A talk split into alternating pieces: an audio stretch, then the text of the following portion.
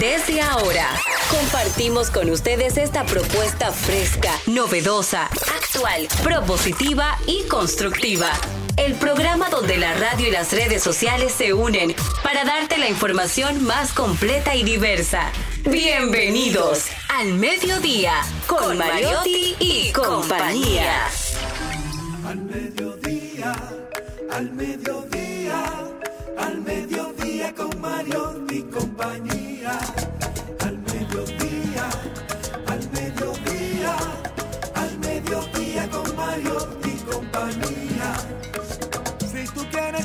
de foros alternativos y de tuiteros rankeados, este programa es tu amigo. Tu revista meridiana para el talento una vía, para radio y redes variadas y con la canción del día. Al mediodía, al mediodía, al mediodía con Mario y compañía. Al mediodía, al mediodía, al mediodía con Mario y compañía. Si tú quieres disfrutar de página para izquierda, en la calle y el hogar, por eso no te lo pierdas. Para que hablemos un poco de salud y nutrición. Vamos allí camino propio de moda y decoración. Al mediodía, al mediodía, al mediodía con Mario y compañía.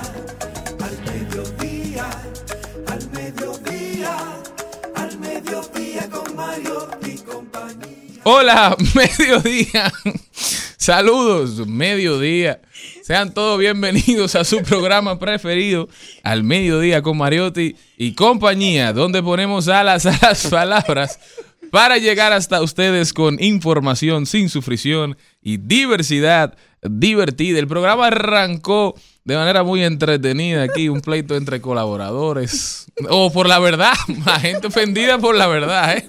Eso no, no permita que eso pase. Por la verdad murió Cristo. Por la verdad murió Cristo, señores.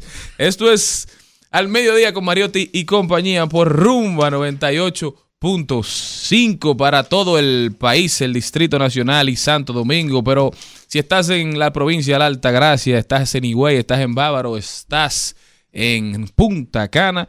Escúchanos por Mambo 94.3. Si estás en El Cibao, Santiago, Moca, La Vega, Salcedo, Bonao y San Francisco de Macorís, Premium 101.1 es tu emisora. Y en todas las plataformas digitales como arroba al mediodía radio, en transmisión en vivo por Rumba 985 FM y estamos también en vivo por YouTube en el canal de Rumba 98.5 FM. Señores, gracias por sintonizarnos, gracias por acompañarnos. Hoy es miércoles, ombligo de la semana, día 130 de septiembre. Definitivamente este mes no tiene planes de acabarse. Qué mes que ha sido largo. ¿eh? ¿Cuánto ha durado para llegar el famoso 30? Y qué rápido llegó ese 15 para los que hacen pagos, ¿verdad? Celine Méndez con nosotros. Muy buenas tardes, yo feliz de poder compartir con nuestro público que cada día nos sigue y nosotros disfrutar de este programa donde los colaboradores siempre nos, nos traen enseñanzas y uno la pasa también, se ríe, bota el estrés, se divierte y sobre todo, como tú dices, ¿qué es lo que hoy? Miércoles. ¿Miércoles cuándo? 130 de septiembre. Dios mío, que no llegue el 30. Ay, Dios. Está con nosotros también Jenny Aquino, saluda a su público. Muy buenas tardes, señores. Yo estoy feliz aquí en Gozo y Alabanza. Hoy que estamos el Día de la Biblia. Me encanta. Felicidades. Quiero felicitar empezando el día a la mujer más maravillosa que me ha enseñado tanto de la vida. Ojalá yo tener un cuarto de la bondad de su corazón, porque Dios sabe que yo salía esa parte a la otra familia. Entonces, la parte de la dulzura viene de ella, porque si no, bueno, este, este picantico tiene ese chin de dulce gracias a mi mamá. Felicidades, mi amor, te amo, gracias por todo, gracias por siempre ser la primera persona que cuando tengo que correr hacia cualquier lado, pienso en ella. Y es oh, importantísimo, ojalá que todo el mundo pudiese tener una madre que, que lo acobije, que lo acoja, que la quiera, tanto como nos queremos nosotras. Así que felicidades, mi amor. En tus primeros 63 años. Y bien. Un abrazo mi mamá, especial sí. para Ay, por un beso Andrea. para ella. sí. Póngale ahí, La póngale mamá. ahí, yo como que entendí al principio como que era el día de la Virgen, no De sé la cómo Biblia, que, sí, como yo lo ¿verdad? Era de la Biblia, pero era el cumpleaños de mi mamá. Ah, También, bueno, las pero dos. felicidades para ella y muchas bendiciones. Amén, gracias, gracias. Y sobre todo, hoy mundialmente se celebra el Día Mundial del Turismo. Señores, hoy me compré una laja, miren aquí, déjame ver, se me ve ahí en YouTube. Tengo la isla para que sea recorrida. Yo quiero ser En recorrida medio de como las los colonizadores. Quiero, ven a descubrir. Exacto, soy la Tienes isla. que permitir que la gente te conozca, porque uno Sí, no claro. lo que no conoce. Mira, mira ahí, la tierra desconocida de Jenny En Aquino. medio de las montañas. Ven aquí en el mundo, en el medio de las montañas. suerte que el de Monteplata, que sí, exacto, en el verdor de la juventud, todo así, porque mundialmente se celebra hoy el Día del Turismo, proclamado 27 de septiembre como el Día Mundial del Turismo para conmemorar el aniversario de la aprobación de sus estatus. Y no importa, hace unos años me acordaba a propósito del pleito fuera del aire que había aquí, hace unos años yo le pregunté a Alejandro Fernández W, ¿cuál es tu barrio? Y él me dijo el sector donde vivía. Y yo dije, yo eso no lo he visto en la capital dominicana. ¿Cuál era? ¿Cuál Eso existe. ¿Y tú crees que yo me acuerdo? es que era tan espectacular que yo no me acuerdo. Si te dicen barrial, no pasa nada. Ah. Algunos hemos salido del barrio. Yo también. O sea que. Yo amo no mi barrio. pasa- Exacto. Así Pero es. ¿por Yo también. No ¿por qué la gente se ofende por eso? Pre- Pregúntale a Malena. campesino, pues del campo. Un citadino, aunque son muy pocos los que se pueden considerar citadinos. Claro. También, yo soy doble play. Igual que yo. Doble play. RT. Saqué ya. Señores, este programa tiene que comenzar Día Internacional del Turismo y en República Dominicana deberíamos añadirle un acápite ahí. Día Internacional de Apreciación a don Frank Rainieri y su visión. Un abrazo para Grupo Punta Cana y todo lo que representa para la República Dominicana. Grupo Punta Cana, que ya no es una empresa solamente de Punta Cana, sino una empresa de todo el país, marca país a nivel internacional. Así que felicitamos también al CEO actual, al CEO de Grupo Punta Cana, don Fran Elías Rainieri, que fue nombrado o fue, se ganó un espacio en la lista de Forbes de los 500 empresarios más influyentes de Latinoamérica. Un abrazo y nuestras felicitaciones para Frank Rainieri, que siga, Fran Elías Rainieri, que siga trabajando y que siga poniendo a la República Dominicana en alto. Nosotros ya comenzamos.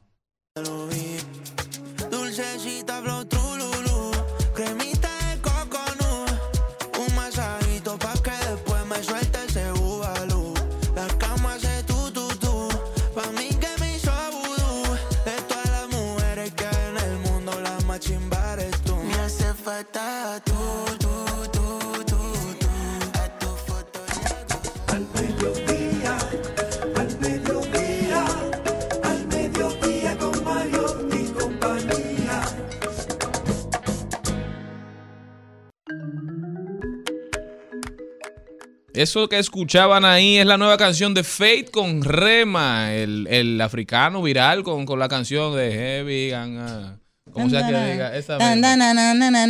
Bubalú se llama la canción. Chicle, como un Bubalú. chicle. Ya los, los chicles no aparecen, pero las canciones que se llaman Bubalú hay muchas. Hay muchas.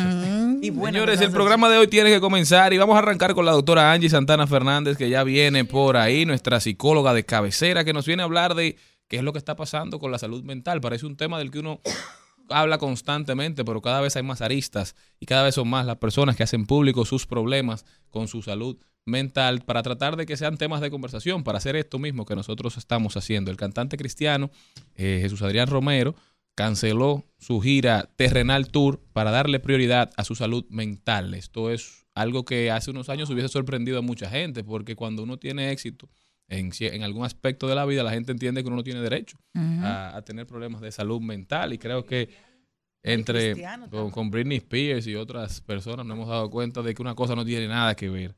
con Somos la seres otra. humanos todos.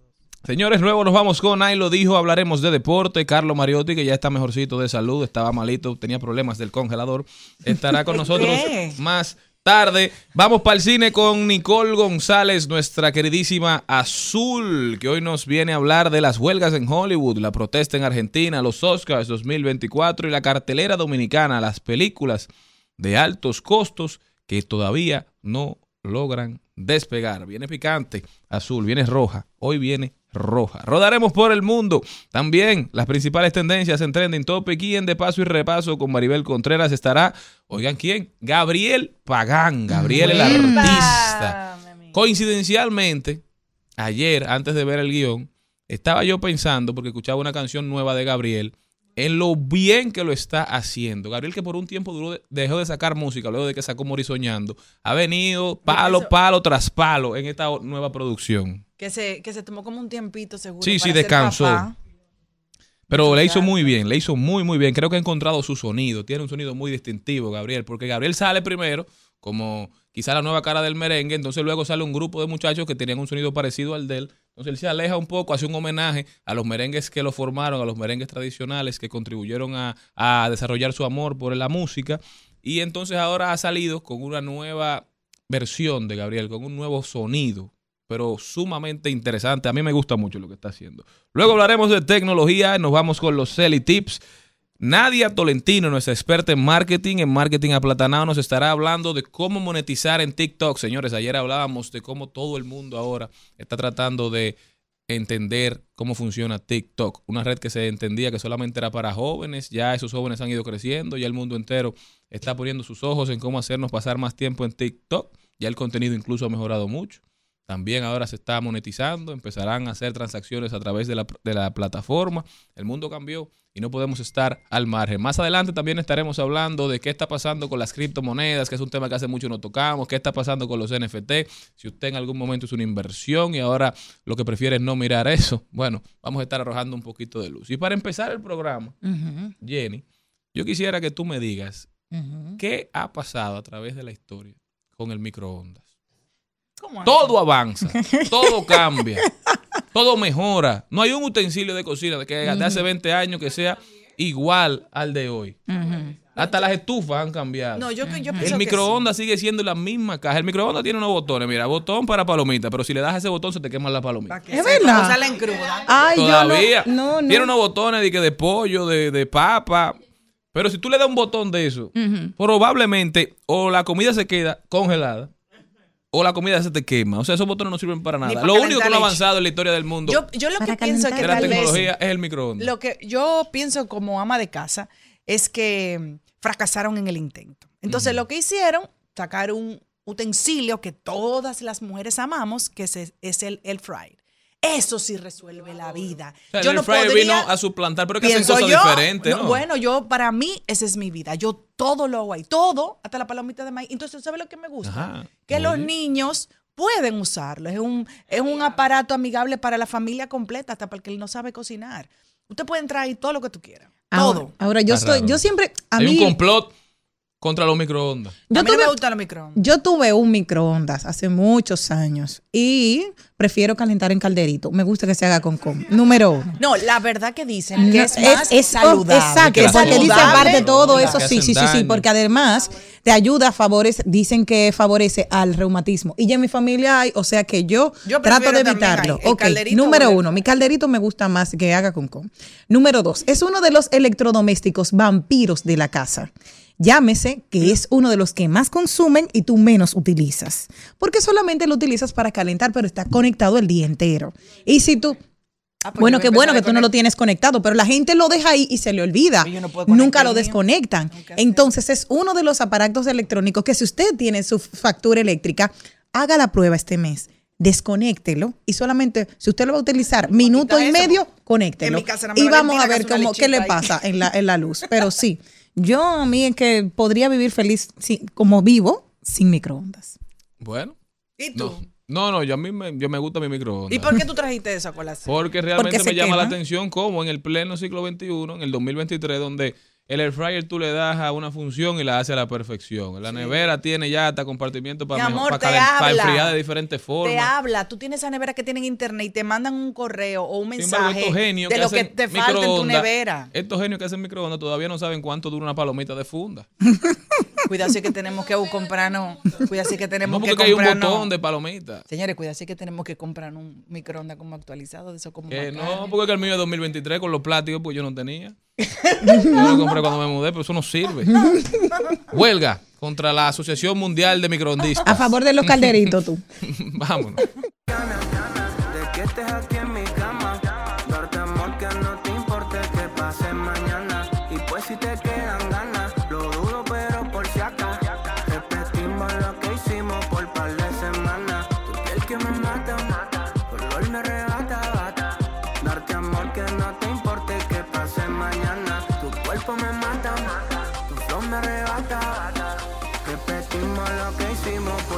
De semanas. En, en Al Mediodía con Mariotti y compañía. Vamos al cine. Vamos al cine. Vamos al cine. Vamos al cine. Vamos al cine. Está con nosotros nuestra experta en cine, Nicole González, cariñosamente Azul. Hola, hola, hola, hola, hola. Nico- Azul, cuéntanos, ¿qué, ¿qué pasa? La huelga de los escritores de Hollywood aparentemente llegó a su fin.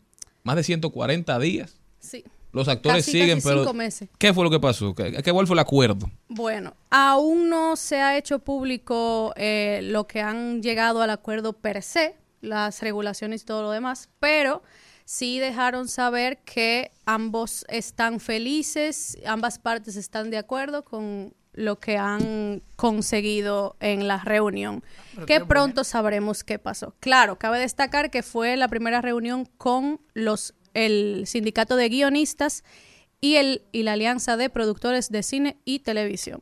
Todavía queda fuera el de los actores, o sea, una batalla a la vez y la primera que parece que vemos la luz detrás del final del camino con esta protesta de los guionistas. Lo que sí queda es que la protesta como tal se terminó, pero la huelga en solidarización a sus hermanos actores aún continúa hasta que estos tengan alguna respuesta. Para los que nos están oyendo hoy por primera vez y están sintonizando a través de nuestro canal de YouTube al Mediodía Radio, estamos en vivo, nos puedes buscar. Queremos saber cuáles eran las razones de la huelga de los guionistas. Claro.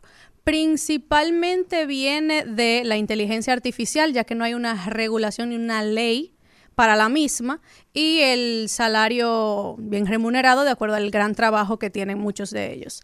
Esto de la inteligencia artificial, la única regulación como tal que tiene es que si tú creas algún producto artístico desde cero con una inteligencia artificial, esta no puedes registrarla como propiedad intelectual, a lo cual no le conviene a ninguna productora, ya que quiere decir que el guion o el producto puede pasar a cualquier otro.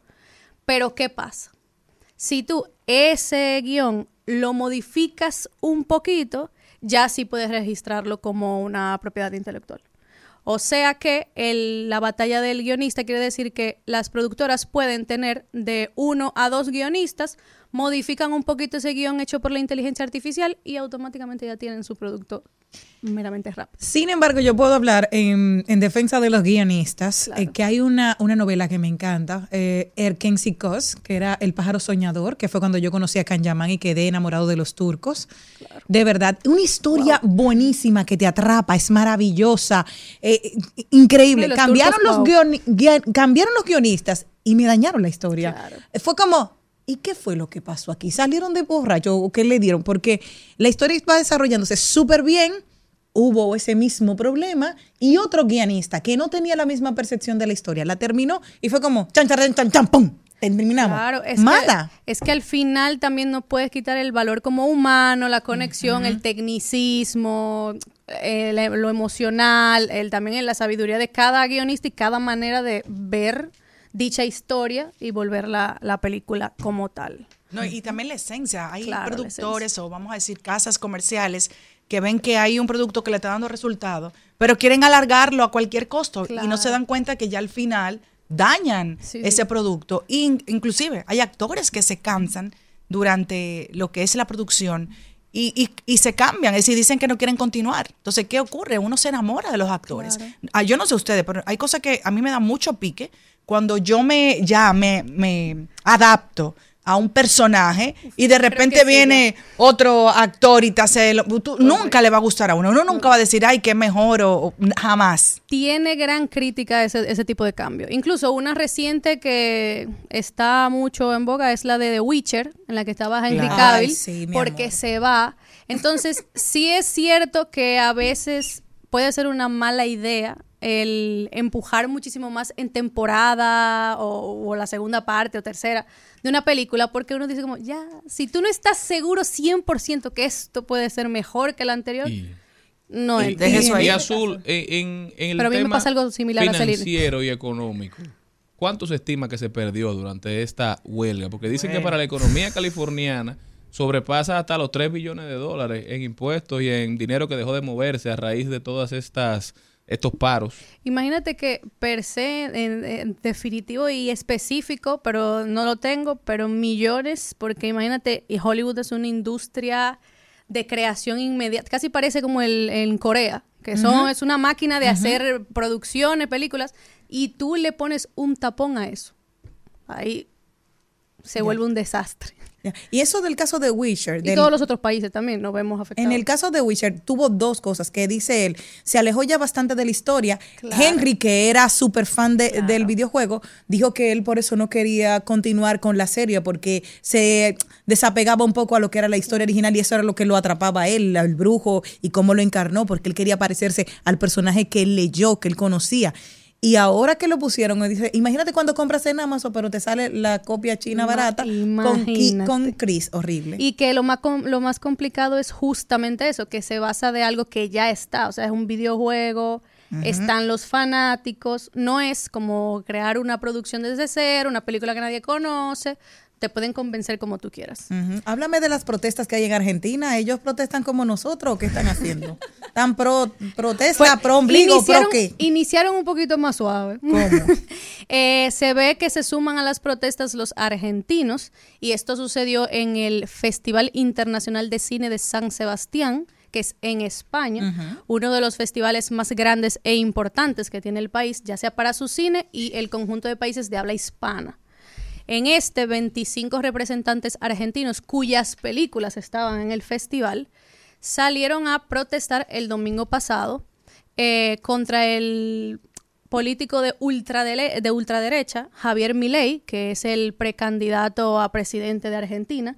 Y parece virtual ser ganador. que, exacto, y parece ser que tiene mucho peso a ganar, porque este, eh, a diferencia de otras cosas que ha dicho anteriormente, algo que amenaza es a la industria del cine, ya que dice que va a cerrar la, el Ministerio de Cultura, el de Educación, Bueno, están a tiempo todavía. Claro, claro. No, y si también él habla y lo dejan de cerrar el Instituto Nacional de Cine y Artes Audiovisuales. Muchos de esos que tienen como titular a un director de cine también. Claro. Entonces, claramente el, el- el- el grupo argentino salió en representación y protesta de que esto no pueda suceder, ya que es inaudito.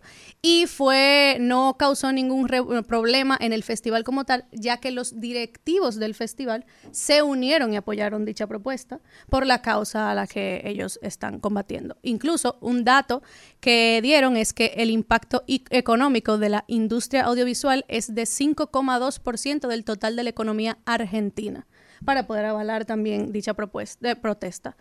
Y, ah, y, otro- y otros representantes dejaron y compartieron que Argentina tiene el derecho y el deber de tener un imaginario colectivo propio donde plasmar su memoria, su identidad y sus costumbres. El cine argentino ha sabido ser ese lugar y lo seguirá siendo. Y para mí es horrible porque las series argentinas también le pasa lo mismo. Son súper buenas, pero terminan como chan y que te mochan. Y al final, que algo que no O mencionan sea, yo la mucho- analicé. Y algo que no mencionan mucho y sucede es que también en sus inicios, muchas de las mexicanas, novelas mexicanas y grandes producciones readaptaron. salieron de Argentina. Claro, la- Patito sí. Feo, México. Cebollitas. Eh, la- R-Way, que es como el RBD. Vámonos para la edad de mi mamá. Jacinta Pichibahuira, que luego fue carrusel en el 89, que yo la vi acabada de llegar de Monte Plata, porque yo soy novelera de toda la vida. Pero No precisamente. En su momento, eh, sí. una llamada Sí, aunque casi tú no lo ángeles creas. también. O sea, Lo disimulo. Argentina tiene una gran industria audiovisual. Además, que también no veo factible el tú quitarle el medio para dejar un legado de ya sea la cultura argentina, sus historias. O sea, eso es lo que está ¿Y los sucediendo. Oscar en qué andan? Cuéntame un chin de eso. Justamente los Oscars del 2024 serán una anomalía ¿Qué pasó? atípica. ¿Y ahora ya por que qué? siguen, o sea, su fecha sigue en pie, que son el, el- es el mm, 10 de marzo del año 2024.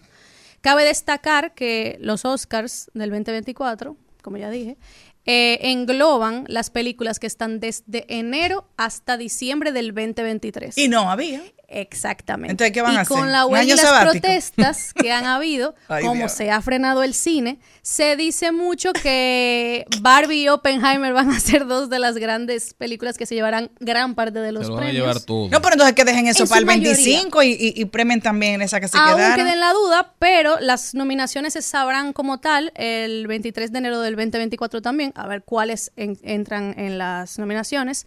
Claro que hubo un rejuego de películas que probablemente estén nominadas, otras que todavía no se sabe mucho. Grandes nombres están en las, o sea, en las nominaciones, aunque nada se ha cerrado completamente. Y, y, y- una pregunta, ¿cómo le fue a Sound of Freedom aquí en República Dominicana?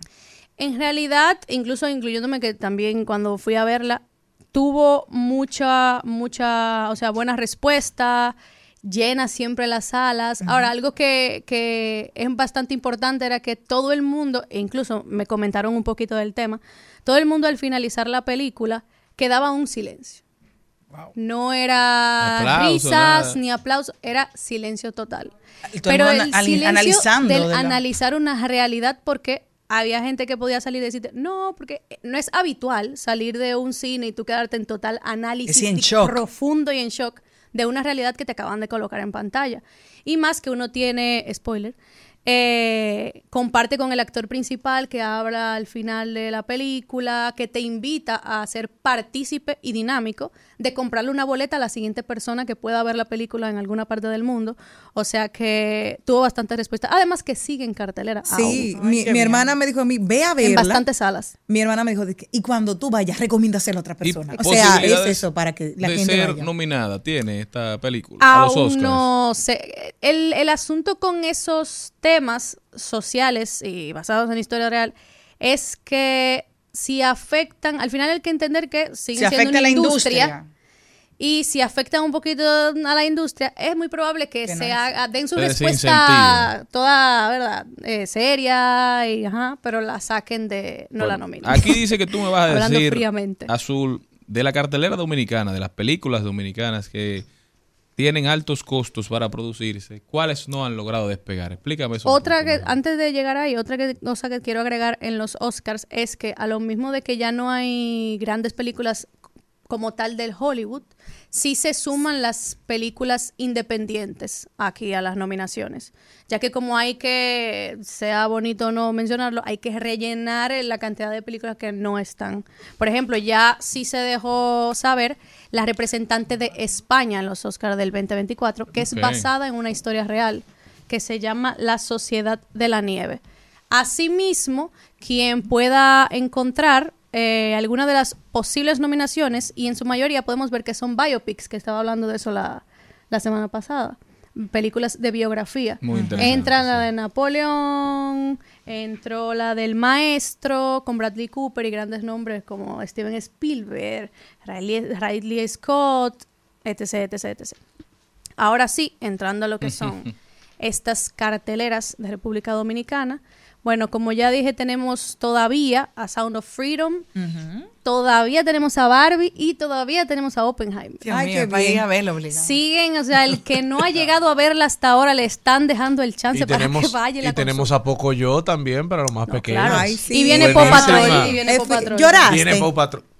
Y eso no da ganas de llorar. Ah, bueno, por si acaso, porque tú estabas emocionado. La nostalgia que te da. Claro. No, no. Pero el niño sí se lo disfrutó. La verdad que la cartelera está muy buena. Sí, sí, está cargada. También hay una, no sé si la mencionaste. Supieron organizarse por lo mismo de que se acaba el año y tenían que lanzar las películas suficientes antes de llegar el Pero- 2024. y de verdad no se acaba el año, porque ya yo vi gente poniendo al bolito. Pero es que yo no debe. Pero Si, yo no tuviera lo mismo que tú estás, yo lo pusiera. pero- En Es que- septiembre que, se pone y se quita lo el, el 9 de marzo. A diferencia con- están con las dos, cumpleaños de las dos clases, lo que empiezan de la Navidad ahora y como en la misma cartelera de cine podemos ver lo que están disfrutando del Halloween. Señores, y Ya hay- que en las carteleras vamos a ver para los fanáticos de Sao, Saw. viene, Viene. la franquicia, ¿Otra vez? la décima entrega. Ay, qué bien, me encanta. Dios el mío. muñequito, que da miedo. Que, que Bueno, pero esa película le ponen el mismo nombre para que la gente la vea, pero se No, muere claro, todo el mundo. O sea, ahí nadie Al aparece final, dos veces. Es que el fanático de la franquicia sabe que no es a ver a que alguien sobreviva, Claro, es no. ver cuál es la tortura de este año.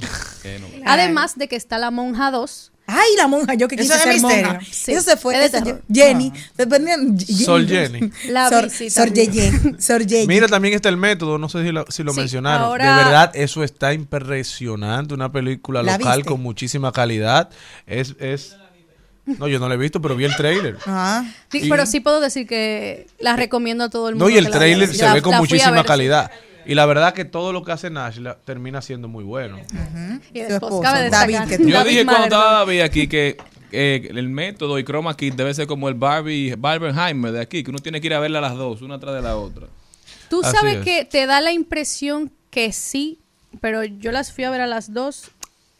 En Pero opinión no. personal, sí, el método la come totalmente. Sí. Además que justo en la ocasión es- en que hablaba del el Festival de Cine y Fin- Fine Arts, el método estaba ahí. Y el método se llevó tres categorías. O sea, mejor película, mejor dirección y mejor actor principal con Pepe Sierra. Y algo que se está cocinando es de nuestro gran amigo José María Cabral, que está haciendo algo muy duro en la 42, que se llama 24 horas en la 42. Eso tiene, eso tiene estremecido la 42, tienen como tres meses de filmación ahí y de verdad eso va a estar muy muy bueno. El actor principal es de metal, No, se buscó ahí Z feo. Music. Pero sí, entre esa misma, el método, Chroma Kids, también en el que aparecen Nashla y David Mahler. Y otra que sigue todavía en carteleras es la de Malos Padres, con Fausto Matas, Fran ¿De Peroso. qué que se trata esa película? Porque yo he visto el trailer como siete veces y yo todavía no entiendo de qué que se trata la película. Bueno, bien, bien resumido. se ve Básicamente, bien hecha, se ve muy, muy bien realizada, pero no entiendo. es de de qué comedia, eso sí. Eh, ¿El cuál? básicamente la de Malos Método. Padres. Ah. Bueno, no, Malos Sí, sí, Padres. sí, sí, sí, no, el método realmente usa como el buen juego de el- los silencios, el suspenso, un poquito de comedia por aquí. Nada que te abrume. Muy interesante, pero lo de, lo de Malos Padres, ¿de qué?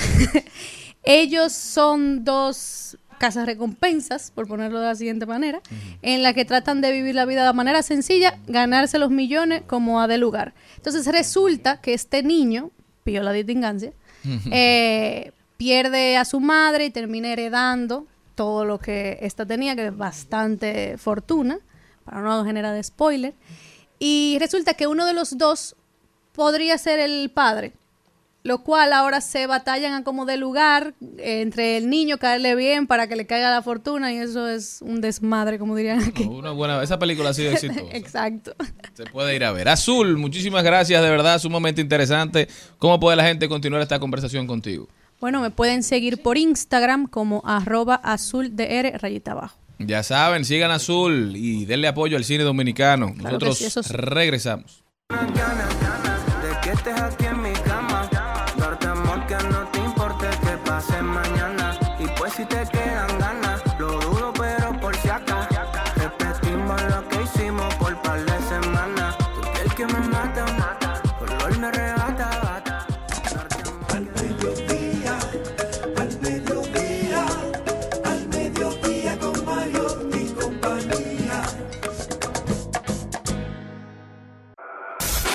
En Al Mediodía. ¡Ay! Lo dijo. ¡Ay! Lo dijo. ¡Ay! Lo dijo. ¡Ay! Lo dijo. ¡Ay! Lo dijo. ¡Ay!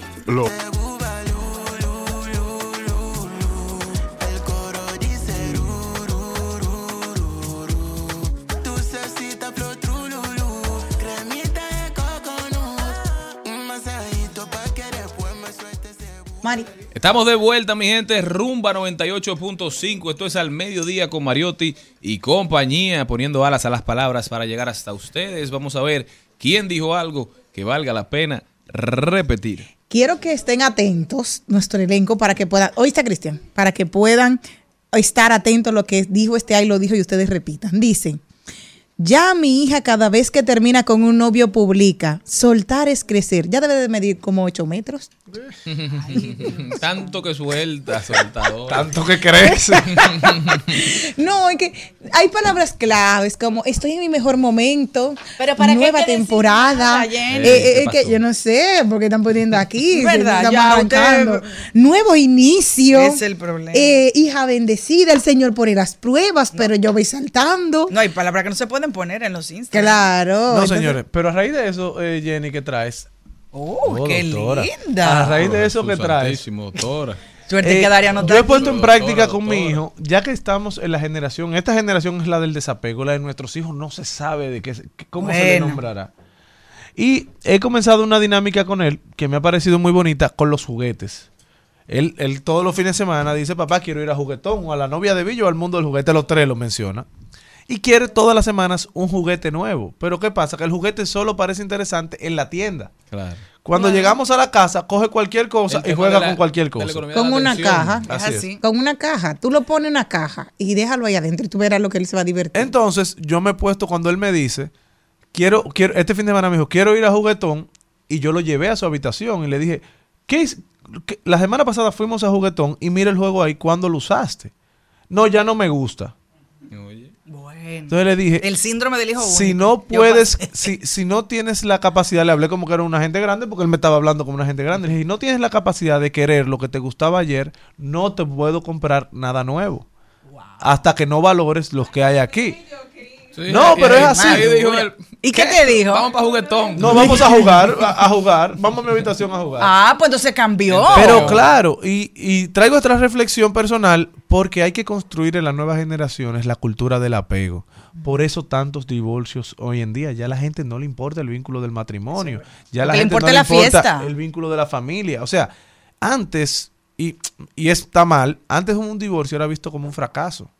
Una separación era un fracaso. Mira, yo, Ahora es motivo de divorcio. fiesta. Ahora es motivo de divorcio. Antes las madres decían que uno lo criticó mucho y por eso construimos la cultura del desapego. Las madres decían, salva tu matrimonio, cuida tu matrimonio, cuida tu familia. Ahora la mamá te dicen, suelta ese tigre. Y van y te buscan la ropa y te dicen, venga para mi casa que usted tiene. Entonces Mira. hemos construido la falsa esperanza de que los vínculos son perfectos. Y no hay vínculo perfecto, no hay matrimonio perfecto. Entonces tenemos que crear en nuestros hijos y en nuestros cercanos que los consejos sean de la cultura al apego. No al apego, a lo malo, yo, pero... yo leí Pero algo que me llamó la atención y lo tenía para compartirlo con ustedes. Y qué buen momento este que tú traes ese tema. Y dice, en el matrimonio hay que crear un amor que aun cuando has visto lo peor del otro, tomen la decisión de permanecer tomados de la mano hasta el final. Y eso no es fácil. Exacto. Porque que dicen que yo van que cambiando. sí. Exacto. Yo no soy la misma de ayer, no vengo la misma de mañana.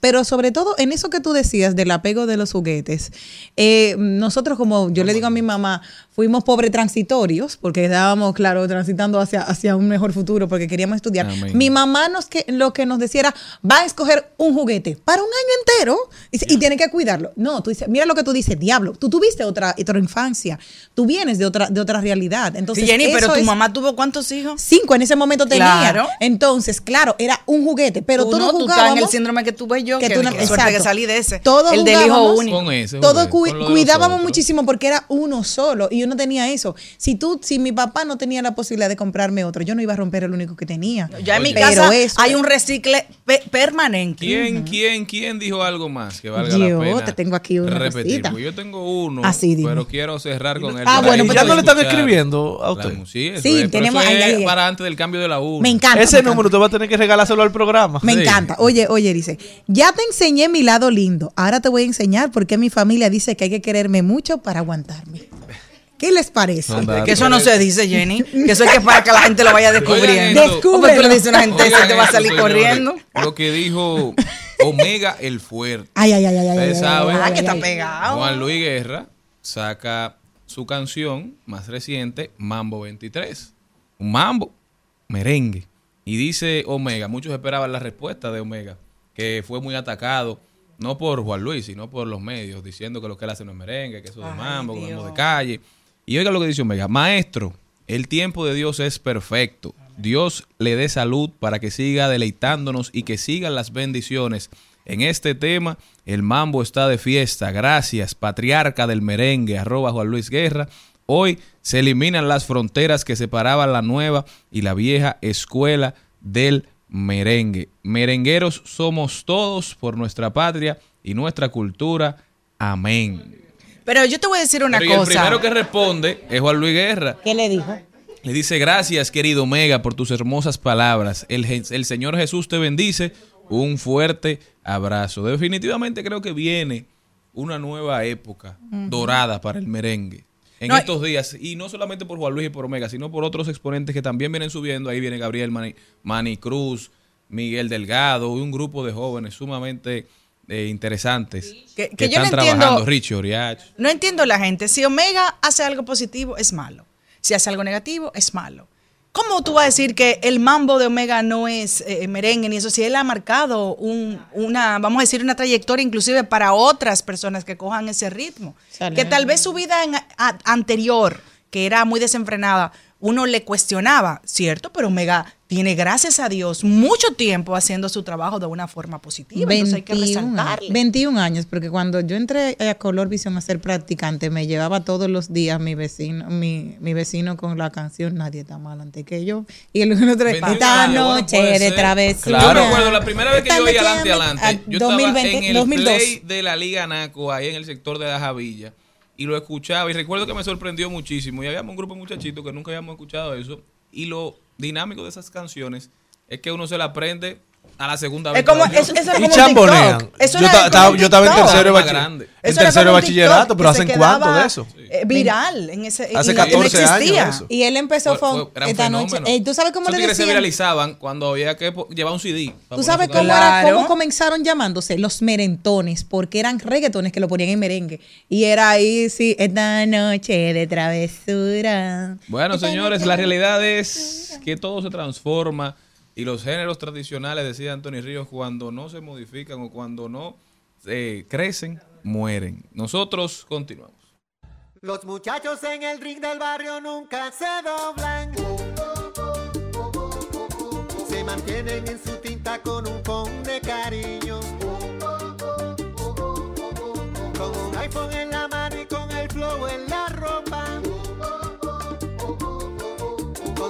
Gorras de Big Papi, con sus tenis de Jordan. A las 2 de la mañana, en el medio del jaleo, aparece una jipeta, un billete de 500. El Al Mediodía dice presente. Dice presente el músculo y la mente. El músculo y la mente. Estamos en deportes.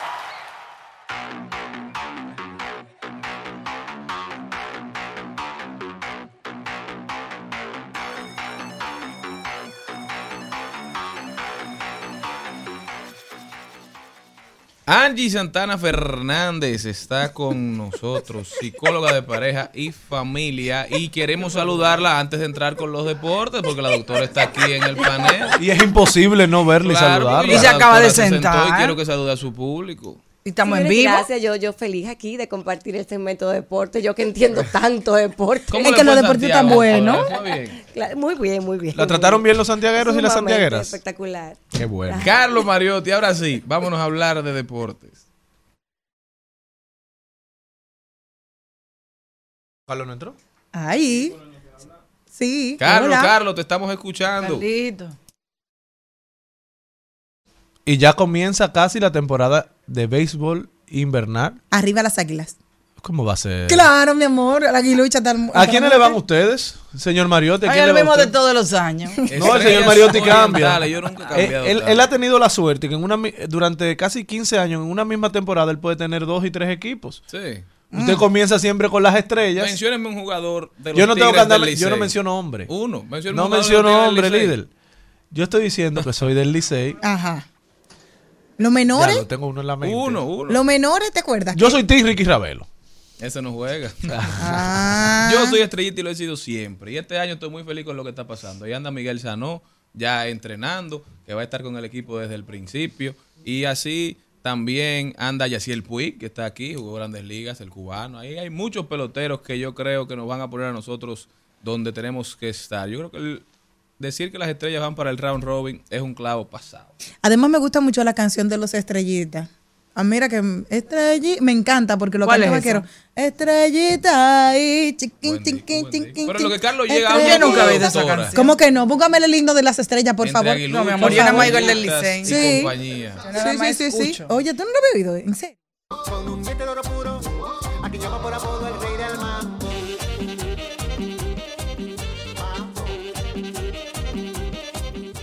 Presentamos 2020. 2020. Salud y bienestar. En Al Mediodía. Con Mariotti y compañía. A falta de productora, Oye. tengo yo que resolver.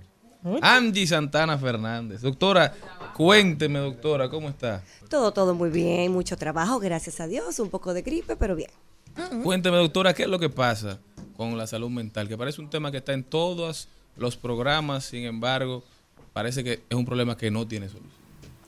Mira, claro que tiene solución. Ya le comenzaste toda ansiedad a la gente. Si El ya no tiene problema- solución, se jodió. Parece. El problema es eh, la solución, el, el problema que vemos la solución lejos es porque no vemos la salud mental como si fuera un problema.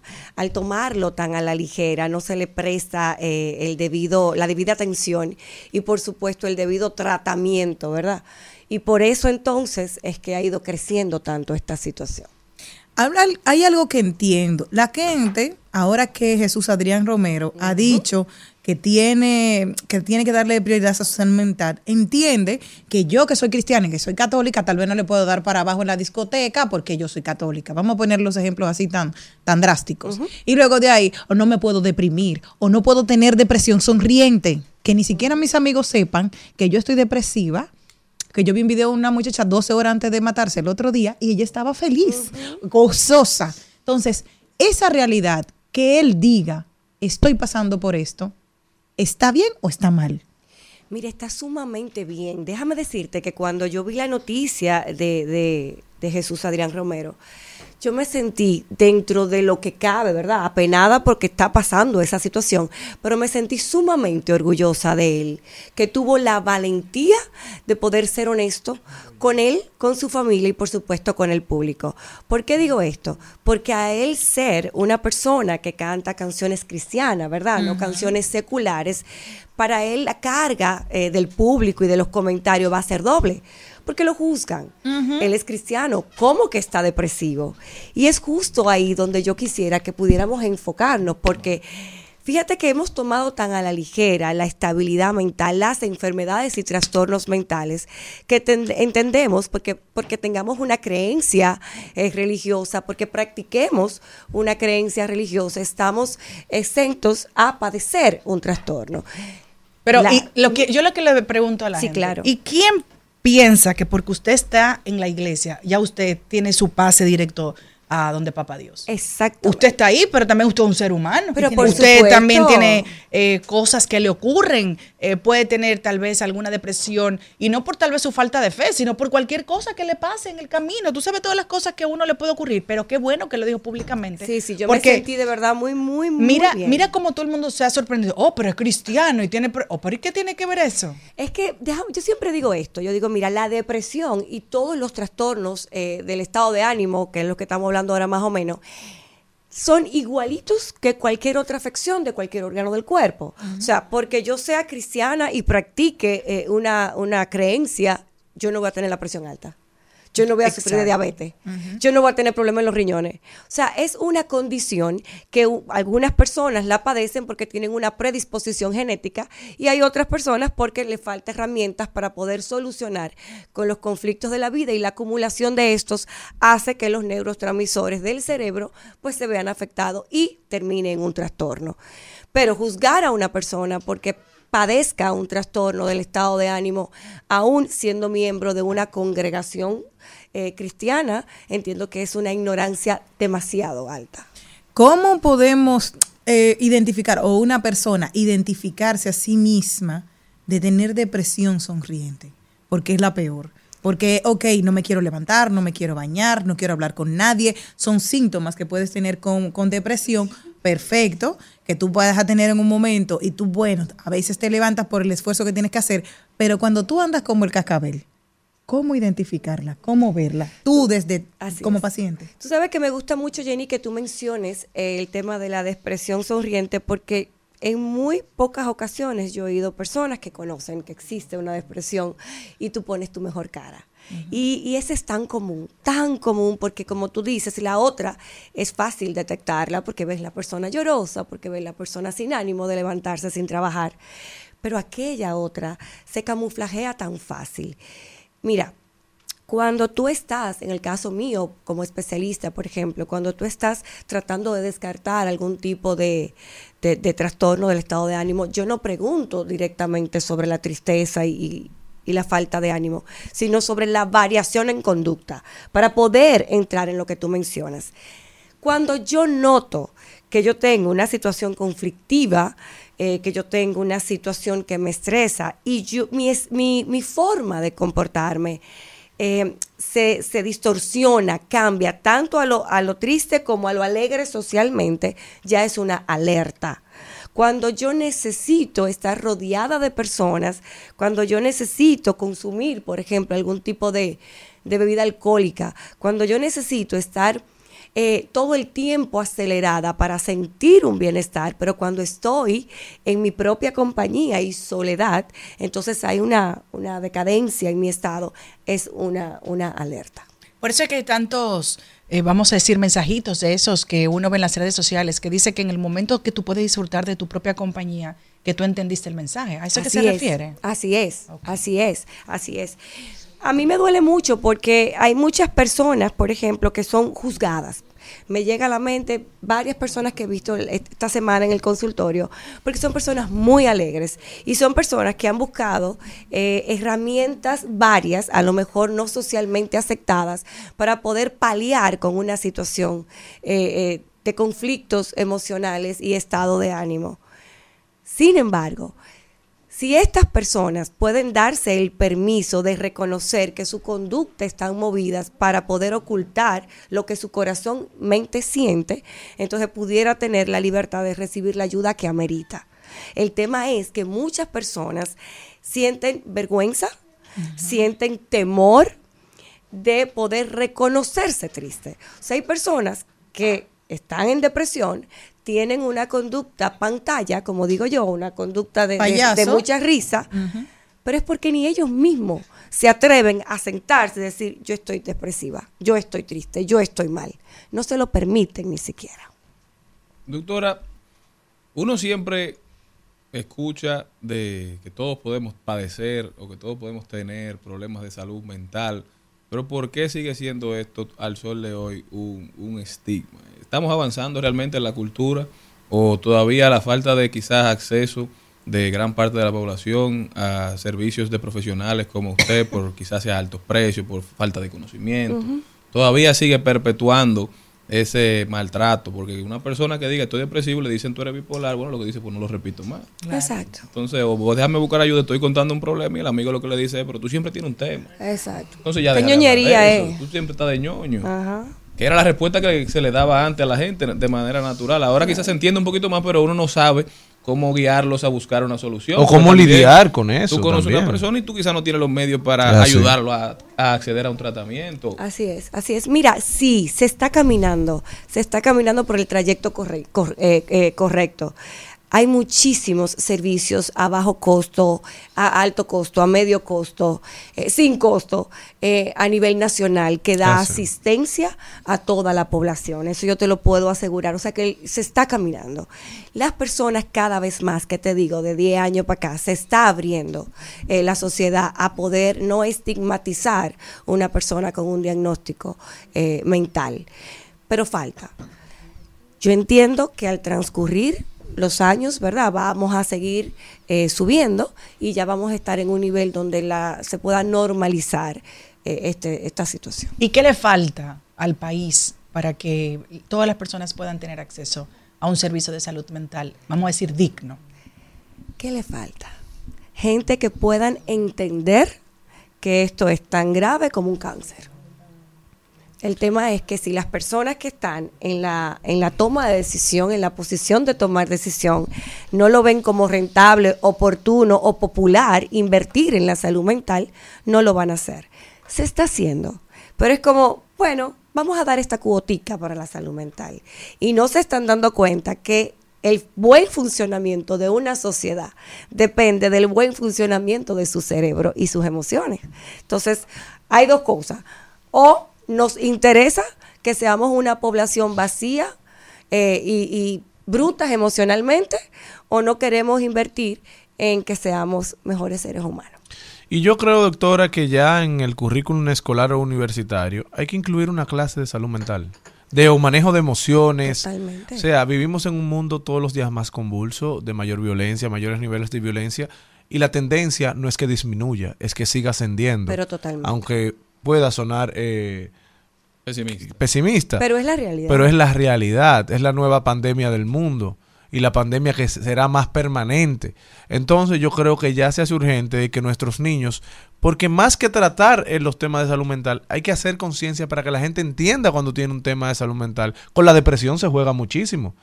Por cualquier cosa la gente eh, hasta relaja. Estoy en depre, estoy depresivo. Eso es real. Exactamente. Con la Eso es ansiedad se juega muchísimo. Y ya todos sufrimos de ansiedad. Sin embargo, Cristian, e- e- es justo así como tú lo mencionas. Sin embargo, es, es doloroso, a pesar de que estamos avanzando muchísimo, es doloroso ver todavía cuando tú llevas propuestas a empresas privadas e instituciones públicas, donde donde todo el mundo pueda unirse para hacer campañas masivas de concientización y cuidado de salud mental y emocional y no lo ven como relevante e importante. Es como si, como si están enfocados en que eso no vende. No estoy hablando de vender, estoy hablando de que hagas tu aporte a una población que la necesita. Y, y no, Así no es. yo pude, yo tuve la oportunidad hace un año y algo de ser eh, asesor del, del establecimiento del primer centro de salud mental en una institución pública del país, que fue la Autoridad Portuaria Dominicana, de la, de la mano de la doctora Ana Simón. Y de verdad, lo se, que ha- nota la se notó la no, diferencia, l- segurísimo. Lo que ha pasado ahí, en principio, somos pesimistas. La gente creíamos que no iba a ir por no abordar temas personales con un compañero de trabajo. Digo, la- las psicólogas que asisten es externa. es externa, Sí. aunque está contratada por la institución, pero Sí, va a hacer su trabajo y se va. no tiene convivencia institucional por un tema de protocolo Claro. y ética de ustedes mismas. Pero, señor, la cantidad de pacientes que están yendo, llevando hijos, llevando hermanos, llevando familiares, es impresionante. Ha habido que aumentar la cantidad de psicólogas, ha habido que incluir psiquiatras. Entonces, el ambiente y el clima laboral mejora muchísimo. Pero fíjate lo que tú dices. eh, tú le colocas como empresa, como institución, tú le das la facilidad a tu colaborador de que pueda tener acceso fácil a, a este tipo de servicio. Y al principio hacen cierta resistencia, pero luego que saben que lo tienen, van a ir, porque la gente necesita la ayuda. El tema es dar el primer paso, o por el dinero o por el temor. Porque recuerda que cuando tú te sometes a un proceso terapéutico, no es ir, sentate y oír. O sea, tú sabes que eso va a demandar una responsabilidad en ti que tú tienes que asumir y velar. Entonces, muchas veces, si yo no tengo la disposición de hacerlo, pues yo mejor no, no tomo la decisión. No, y también hay que, tenemos que hacer un trabajo en equipo. Porque, por ejemplo, si lo hacemos como en los colegios, que cuando ven que hay un estudiante que tiene una condición X, o emocional, o ya sea de salud, llaman al padre y le dicen, mira, la psicóloga, tienen que darle unas terapias eh, particular o llevarle donde un profesional independiente de lo que se le da en el colegio. Pues eso deberán de, de pasar tanto en las instituciones públicas como privadas. de tener una cosa que sea base, un que, que la psicóloga que estén ahí en el Departamento de Recursos Humanos se den cuenta cuando un empleado esté pasando por algún cambio. Y eso le refieran, usted debe ir a tal sitio, porque tal vez podemos evitar Claro. muchas tragedias que están pasando en nuestro país. Nosotros desde el centro tenemos un programa que trabajamos con las empresas y es justo eso, es llevarle un equipo de terapeutas para que los colaboradores puedan acceder. ¿Por qué es bueno que la empresa contrate en eso a, a centros externos a la empresa, no el Departamento de Recursos Humanos? Porque las personas y los colaboradores van a tener mayor apertura. Claro. Tú sabes. Eh, o sea que es buenísimo. La experiencia, igual que, que te pasó, Cristian, que nosotros hemos tenido con las empresas que estamos trabajando, es extraordinaria. O sea, te estoy hablando que empresas de mil, dos mil empleados, te puedo decir que en un mes nosotros podemos ver 350, 360 personas Muchísimo. en consulta. Tú sabes, o sea, O sea, que, que es necesario. es necesario. Y la gente quiere, El tema pero es que todavía- muchas empresas no están en la disposición de pagar el servicio. Pero deberían, por el bien de ellos y de sus, de sus colaboradores. Pero vamos a hacer informes. Yo creo que las empresas que lo están haciendo deberían rendir informes de lo bien o los cambios que han sentido, quizás liga- ligarlos con aumento de la productividad o el descenso de los de las faltas. O- o tal vez- cómo uno lo hace atractivo para las personas que no solamente quieren enfocarse en una, en Así área. O tal vez podríamos ver de qué manera el gobierno puede asumir una parte de eso en sus impuestos. Ok, yo le voy a pagar esta Claro. parte a los empleados de mi empresa, pero reconóceme tú esto dentro de la carpeta de impuestos. Claro. tal vez sobre la renta. genial, Y no solo eso, vemos Porque la empresa se ve motivada por eso. Señores, vemos cómo la sociedad se une para que los ayuntamientos y los gobiernos construyan albergues animales. Pero nadie se une a una sola voz para salvar a la salud de la humanidad. Bueno, yo, yo tengo mi teoría, tú sabes. Pero Yo creo que- Angie- que, hay una conveniencia. Sí, pero nos estamos jodiendo Ah. todos. Ve, Doctora, pero ese tema usted me lo va a traer la semana que viene. Cuénteme cómo puede la gente continuar esta conversación Bienestar tan interesante contigo. con usted. Claro que sí. Bueno, somos el Centro de Apoyo y Asistencia Psicológica 809-692-3070. Angie Santana Así se ve una persona con salud mental. Sin Amén. duda.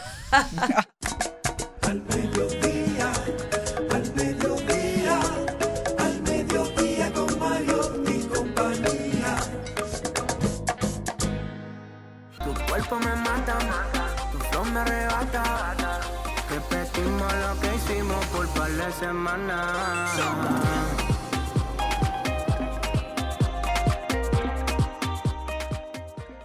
Estamos de vuelta, mi gente. Rumba 98.5 al mediodía con Mariotti y compañía. Vamos a ver, nos están llegando unas cuantas preguntas. Ustedes saben que ahora está muy de moda los baby showers. Ay, sí. O no, no ¿Lo los baby showers, los gender reveal. Ah, la generación de género, la revelación de género.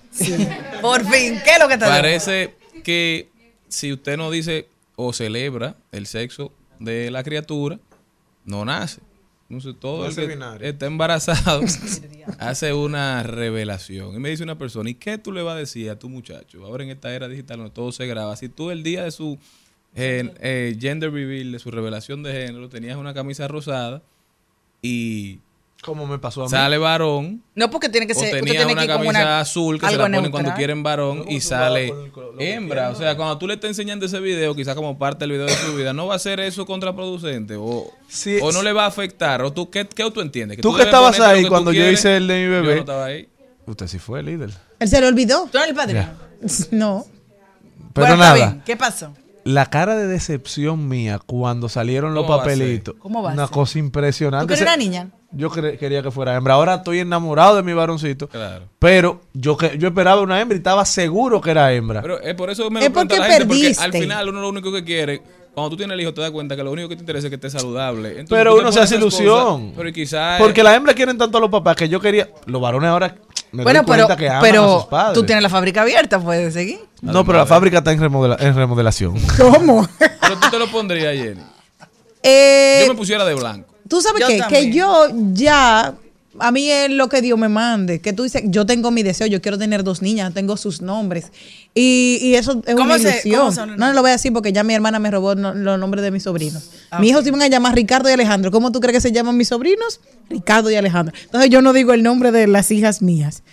Y, y es lo que yo quiero. Pero si el Señor me manda un varón, eh, Señor, gracias. Me lo mandaste. Entonces, mm, es un momento, tú tal vez por la apuesta de que tú, conchale, tú sabes que tú siempre estás con la apuesta con tu pareja, por eso, pero Natalie en mi casa, mi mamá le esperaba varón. Y en esa época que no habían tanta, eh, ¿cómo se llama esto? Sonografía, le compró todo azul y salió Natalie. Y la tercera salió Cristina, y la cuarta Antonia, el quinto vino a ser el varón. O sea que mira. Otra gente quiere saber qué ustedes pensaron o si vieron lo que pasó en un obelisco en Argentina. Ustedes saben que Netflix Sí. tiene Lo del condón. una serie, sí, una serie que se llama Sex Education y salió la última temporada y ellos estaban haciendo un, digamos, un stunt de publicidad para llamar la atención y para que cada vez más gente vea el, el- el- la serie. Ajá.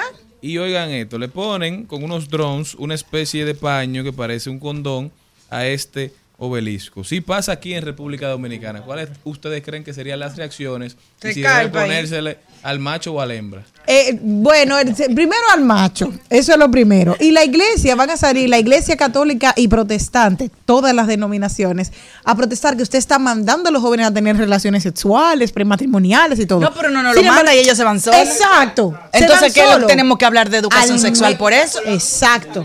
Porque yo, Totalmente yo quisiera saber en cuáles hogares es que lo- los papás. el- bueno, déjame ni decir esto. Sí, en el mío. Es decir, que como que ve, ah, tú llegabas a tu casa, mami, wow, qué chévere vine, wow, ya, sí, hoy fue un día alegre. Así, tú ibas. Entonces los No, son- no, yo la entonces, llamaba, yo la llamaba y le decía. Tú le decías, mami, hoy, Bueno. hoy toca toca. cumpleaños. No. Ahí en Brimarcho. Entonces, lo que quiero decir es la educación sexual, pero, pero es por todo. Es por.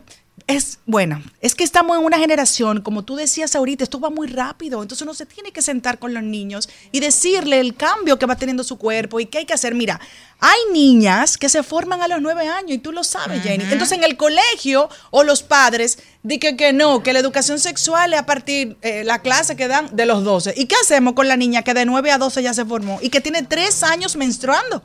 ¿Cómo tú le explicas a ellos cuál es el cambio que está teniendo en tu cuerpo? Es verdad que no todas las niñas, como me dijo a mí, una, no por este tema, sino otro, una directora de un colegio, yo le dije, mire, pero usted tiene que adelantar estos temas en el colegio, y le llevo unos temas. Y me dice, no, porque todos los niños están para eso. Si adelantamos ese tema, entonces lo que no están pensando en eso, uno lo pone en lo que no es. Oye, esto, y yo, pero esto es una locura. Bueno, pero es una conversación que uno puede tener. Claro, y con los padres también. Óyeme una cosa, que sí, que yo lo digo, y gracias a Dios yo he tenido una madre oh, super open mind. Sí, la mía, que la mía, dicho. con la edad que uno necesita hablarte temas para esa Exacto, edad. exacto. Y yo le consulté y le dije, bueno, mami, este es el hombre con el que yo decidí que voy a dar mi paso de, de tener mis relaciones sexuales, muy ¿Cuál era normal. ¿Y quién fue ayer? Sí.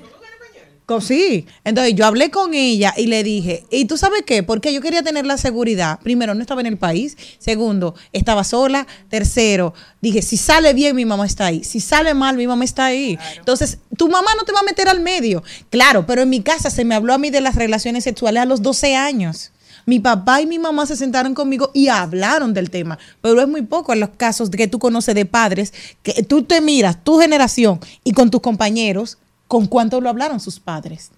Porque Bueno, en mi época yo recuerdo- que puedan ponerle un condón al obelisco. No, se cae el país. Se cae. Bueno, imagínense ustedes yo en Monteplata. Eso no se hablaba.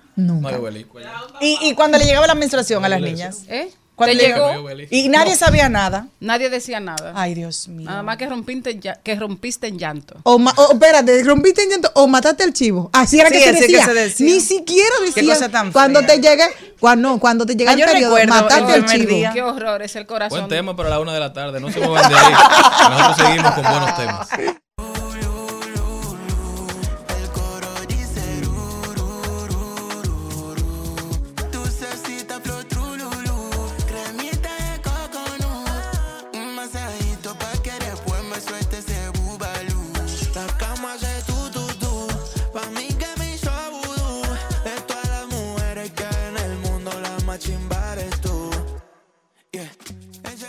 Trending, Topics. Al mediodía. Con Mariotti y compañía. Presentamos Trending Topics.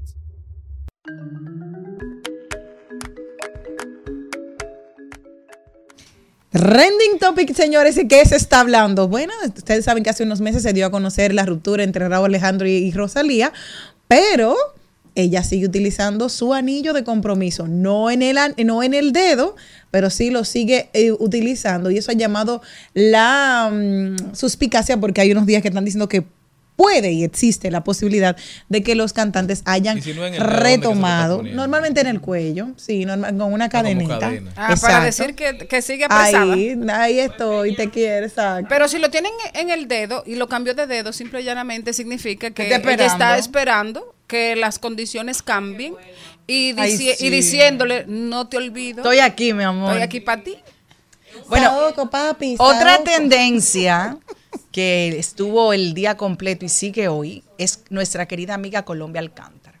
Aquí hay un resumen de nuestro querido Eury Santi que dice lo siguiente. Una periodista haciendo su trabajo, preguntando y cuestionando al presidente. Un mandatario que supo esquivar de manera política la pregunta que lo ponía en jaque. Mi opinión particular es que pienso que el presidente se está exponiendo demasiado. Es decir, hay mm, diferentes roles que, que tienen funcionarios Y ese trabajo de hacer las, ¿cómo se llama? La, semanal. Antes tenía otro nombre que invitaban a unos almuerzos a los periodistas, a los comunicadores. Eh, hay un cuerpo informativo que está en Palacio de toda la vida. Entonces, desde mi óptica, era muy emocionante cuando uno esperaba que el presidente iba a hablar, cuando iba a hablar, no que hable todas las semanas. Entonces, pienso que así tú te puedes evitar este tipo de circunstancia que, que fue eh, para mí muy normal como un ser humano, porque hay emociones que uno no puede controlar en un momento determinado. Fue una respuesta, eh, vamos a decir que, que muy espontánea la del presidente, pero tal vez no debió ser la respuesta de un presidente.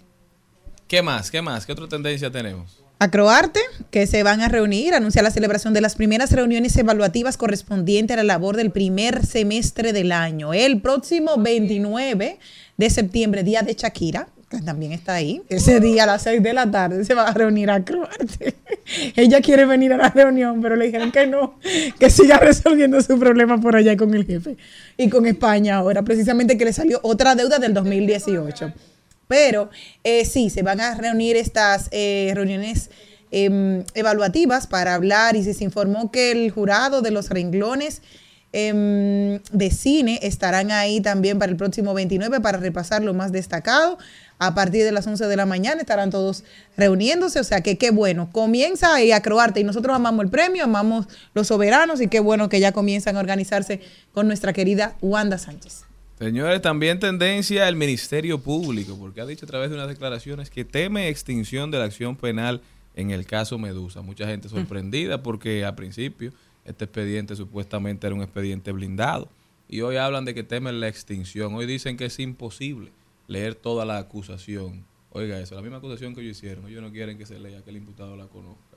Yo creo que eso llama mucho a que pongamos atención en estos casos porque una cosa es un caso bien instrumentado, un expediente bien instrumentado, y otra cosa es un, expedi- un expediente mediático. Y si usted conoce el proceso penal, usted debe conocer las implicaciones que tiene un expediente de más de dos mil, de dos mil y pico de páginas. Eso es una locura en todo el sentido de la palabra. No hay acusaciones largas que hay que hacer, es acusaciones certeras y que puedan probarse. ¿Qué más? Bueno, Bad Bunny es eh, tendencia porque está de estreno con un nuevo sencillo. Ah, yo creo que tú vas a decir, ¿estás de estreno con nueva novia? Ah, no, No para va bonita nada. con Kendall todavía. Ah, ¿Qué fue, bien. ¿Cómo se llama la canción que sacó Bad Bunny? Eh, de Bad Bunny. Se llama Paso a Paso. Paso, Paso a paso. paso. Mira, te mandó saludos paso a paso. Ayer Paso a paso yo- para ver, ¿verdad? Yo Sí, creo. ayer, en serio. No, eh, se trata del tema. Espérate que lo estoy, estoy abriendo. Pero porque- también es tendencia el Alfa el jefe, porque el Alfa sacó una canción a Gugu Tati y a los dos minutos tenía como medio millón de reproducciones. Y habían algunos que estaban poniendo imágenes como de una bomba de gas o una bomba de aire inflando una, una goma, no sé por qué. Pero Bad Bunny sacó esa canción, que ahora mismo no recuerdo el nombre, pero a la media hora que- o a la hora tenía 500 mil views. Y yo creo, corríanme ustedes si me equivoco, que Bad Bunny tiene un poquito más de fanático que el Alfa. No, y además de eso también, lo que hay que decir de, del preview es que no se sabe ni siquiera cómo se llama, porque es un preview de un sencillo que él va a lanzar en el 224. Porque acuérdate que él está descansando. Ah, ese es Bad Bunny. Ese, ese otro pequeño detalle sin importancia, pero ¿qué pasa? Todo lo que tiene el nombre de Bad Bunny por el lado, eh, la gente inmediatamente quiere ver lo que está haciendo, lo que hizo, porque es él alcanzó el, el- la fama internacional. O sea, 500 mil views en algo que él tome no es nada. No, señor Morel, pero ¿me tiene alguna? También es tendencia vota uno. Vota uno, ¿por qué? Así es, porque el domingo se celebran las primarias del Partido Revolucionario Moderno y se está invirtiendo ¿Quién es el bastante. uno? Ah, El presidente Luis Abinader. Ah, ok, el uno. Eh, está Guido ahí también. Bueno, el, la se- el fin de semana será activo políticamente. Ambos partidos tienen primarias en algunos lugares. El que la gente no, no está entendiendo que solamente el PRM tendrá primarias este domingo. Hay gente escribiendo, mami, líder y las elecciones, ¿qué es lo que pasa este domingo? Y yo, que no somos nosotros. Bueno, pero por ejemplo, en mi circunscripción, la número 3, el sábado, el Partido de la Liberación Dominicana se aboca a, a elegir sus candidatos a regidores este sábado. El PRM lo hace el domingo ya a nivel general. Claro. Eh, bueno, le deseamos suerte a la fiesta de la democracia, eso es democracia, y esperemos que Guido esté conforme con los resultados, cualquiera que sean. Yo voy a estar en boda. Pero te cuento que, señores, el actor Andrés Castillo fue declarado culpable de acoso contra una menor. Hay que recordar el caso hace unos meses que ella había llamado a una joven de 14 años. Fue condenado a tres años de prisión suspendida. Llámese que durante tres años no puede acercarse a la menor y que va a estar bajo la, bajo la vigilancia de lo que son las autoridades judiciales. Y también se le tiene que pagar un millón de pesos a la víctima como indemnización. La lectura íntegra de esta sentencia será fijada para el próximo 18 de octubre.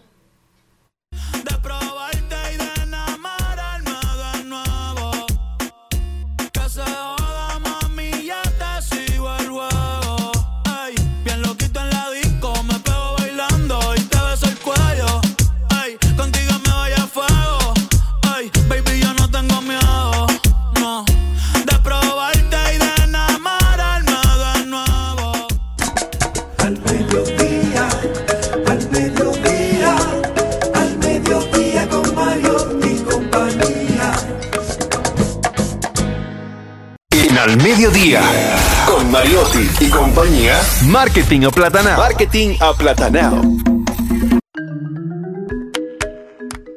Bueno, siempre es grato poder recibir a una de las grandes colaboradoras de este espacio que nos trae noticias muy importantes con lo que tiene que ver con el marketing y sobre todo si es un marketing aplatanado para que lo podamos entender de una manera correcta.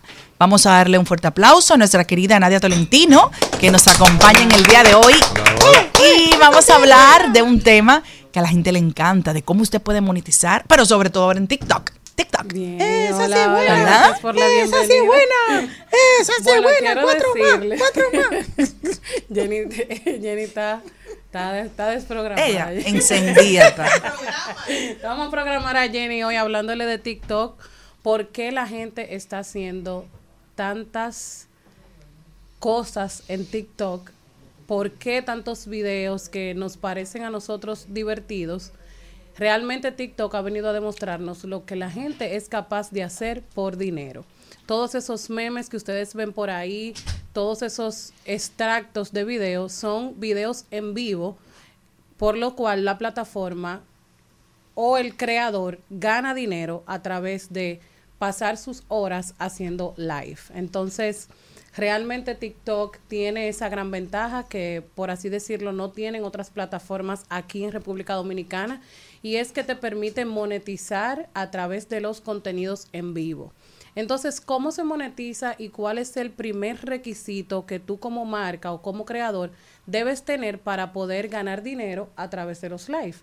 Lo primero es que debes tener mil seguidores. Por eso es tan fácil y por eso ustedes ven a tantas personas haciendo en vivo, porque realmente a diferencia de otras plataformas que te brindan otros requisitos, TikTok tiene esta, por así decirlo, esa facilidad de que solamente debes contar con mil seguidores y haber, haber hecho una transmisión en vivo por lo menos los últimos 30 días.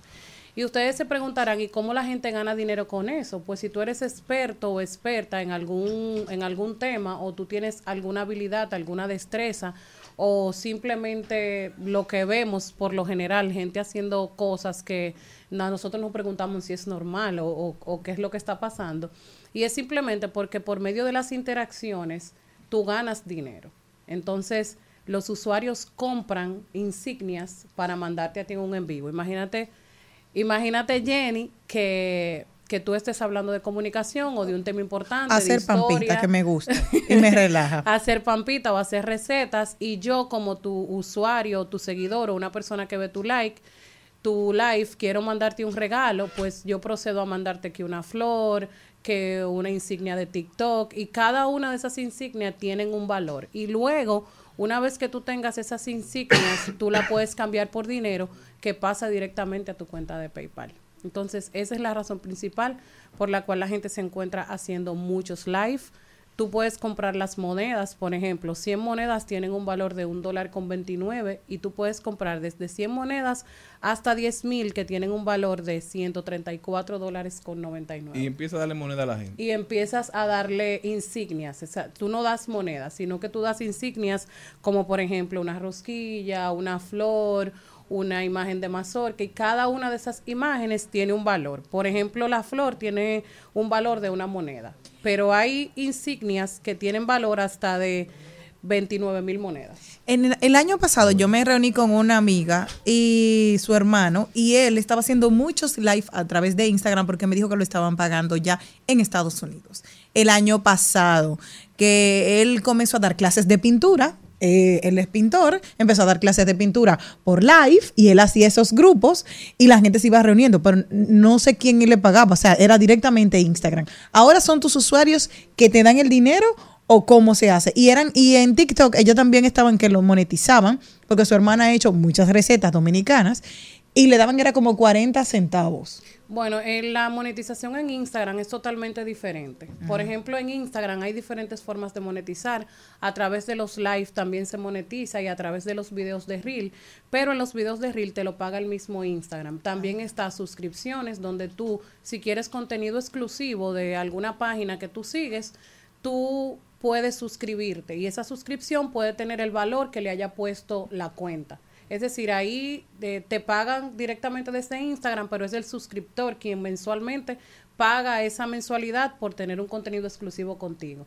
Pero la diferencia entre Instagram y TikTok es que Instagram solamente está disponible en los Estados Unidos.